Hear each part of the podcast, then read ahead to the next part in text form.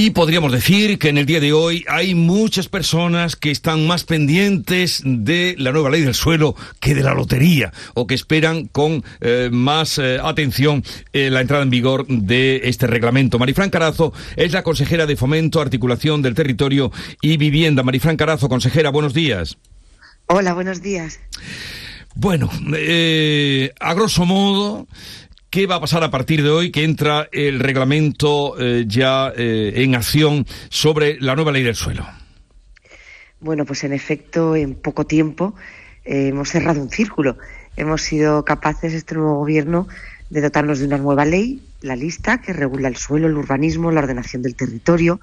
La ley anterior era de 2002 y no tenía reglamento. Veinte años después sufrió muchas modificaciones ha sido una maraña, un laberinto auténtico para los ayuntamientos poder aprobar planes generales para desarrollar, para crecer nuestras ciudades, nuestros pueblos, pero también daba inseguridad jurídica a los ayuntamientos y a los inversores. Se anularon numerosos planes generales también en los juzgados.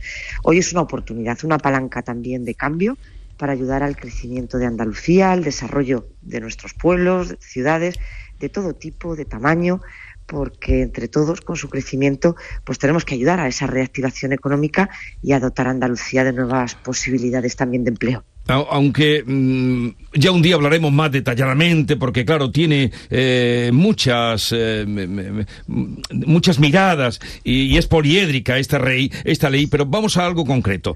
Sobre los ayuntamientos y planes urbanísticos, los planes que muchos están atascados y parados en los ayuntamientos, con la entrada en vigor del reglamento, ¿qué va a pasar?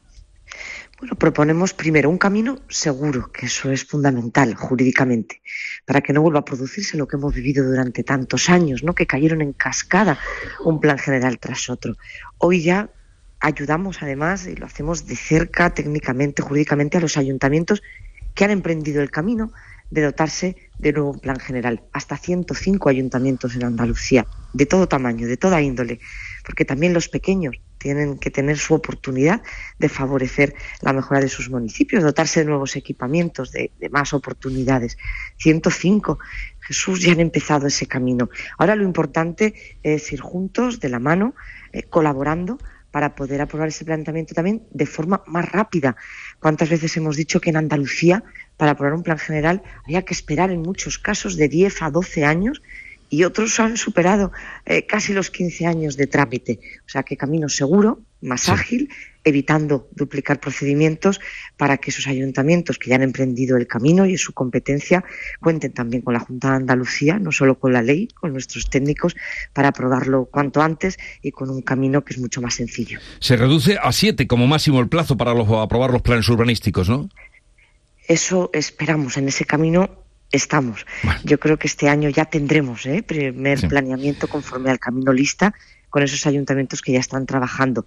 No obstante, también proponemos una nueva figura que es más sencilla, la que ordena la ciudad ya consolidada, urbanizada, que va a tener un camino aún más fácil y va a poder dotarse también con ese camino, con esa nueva figura los ayuntamientos en menos plazo de tiempo. Eh, para la construcción para de viviendas también se harán los procesos más fáciles, ¿no? Es uno de los objetivos, ¿no? Y encuadra con el objetivo del gobierno y de la política de vivienda, favorecer el acceso a una vivienda, sobre todo asequible, la que conocemos como vivienda protegida o VPO, en el conjunto de Andalucía. Es una oportunidad también la nueva ley, porque no solo acoge esa reserva de suelo del 30% que tienen que tener los ayuntamientos para favorecer esta vivienda, especialmente dirigida a los más jóvenes, sino que además es más flexible, permitiendo cambiar los suelos. La finalidad es conseguir ese impulso de la vivienda protegida en Andalucía y favorecer el acceso a los jóvenes. Es que el urbanismo hay que entenderlo como la herramienta que favorece el crecimiento que ha de ser sostenible, por eso se llama la lista, lleva la S de sostenibilidad, económicamente, socialmente, también medioambientalmente, pero de una forma equilibrada. Nuestros municipios de Andalucía pueden crecer en base a esos principios y obtener mejores y más oportunidades en nuestros municipios, también de vivienda. Con la nueva norma, eh, la Junta podrá paralizar la construcción de obras irregulares nada más detectarlas, sino dejar que pase, que se construyan y luego viene el problema eh, hasta la situación de tener en Andalucía más de 300.000 viviendas irregulares. ¿Qué va a pasar con esas más de 300.000 viviendas irregulares? ¿Qué va a pasar con el Valle de la Almanzora? ¿Qué va a pasar con la Searquía? ¿Qué va a pasar con Chiclana? Bueno, a la vez que la ley proporciona el camino para regularizar, que no es legalizar, regularizar todas esas situaciones, ya lo hicimos con el decreto de viviendas irregulares, que ha sido derogado porque lo asume mejorado después de su aplicación de casi tres años en la lista y en su reglamento, eh, al mismo tiempo eh, que ofrecemos el camino jurídico que tiene que venir de la mano del propietario y de los ayuntamientos también, con los planes especiales, las declaraciones de los AFOS. Ya hay muchos ayuntamientos trabajando para regularizar esas situaciones. Fortalecemos la inspección.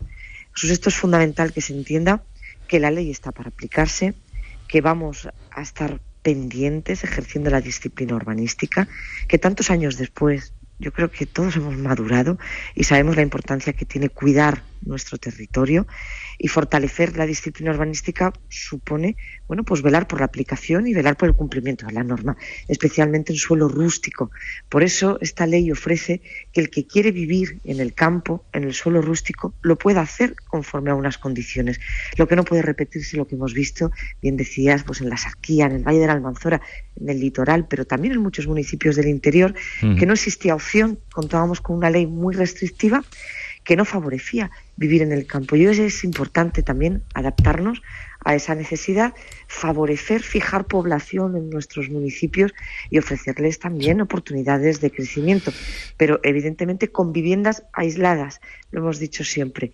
Eh, por eso atajamos esas parcelaciones que se fortalece en cuanto a las sanciones y desde luego vigilar desde el principio para evitar ¿no? todos los que se nos vienen a la cabeza y esos desmanes que, se han vivido durante mucho tiempo por mirar hacia otro lado y por contar con una ley muy restrictiva, pero que lo que favorecía era la trampa. Al final, quien quería vivir en el campo lo tenía que hacer de forma ilegal o de forma... Bueno, pues ya seguiremos hablando de este asunto, ya digo, del que están pendientes muchas personas, tal vez más que de la lotería. Marifran Carazo... no lo creo yo. No, no. Mm, bueno, las personas... no, no digo todas, pero muchas sí que están bien pendientes. Marifran Carazo, consejera de Fomento momento, articulación del territorio y vivienda, seguiremos con este asunto. Eh, gracias por atendernos y desde luego felicidades por haber sacado adelante la ley y ahora el reglamento. Un saludo y buenos días. Muchísimas gracias, un saludo, que tengamos suerte. Andalucía esta mañana. gracias, adiós, adiós.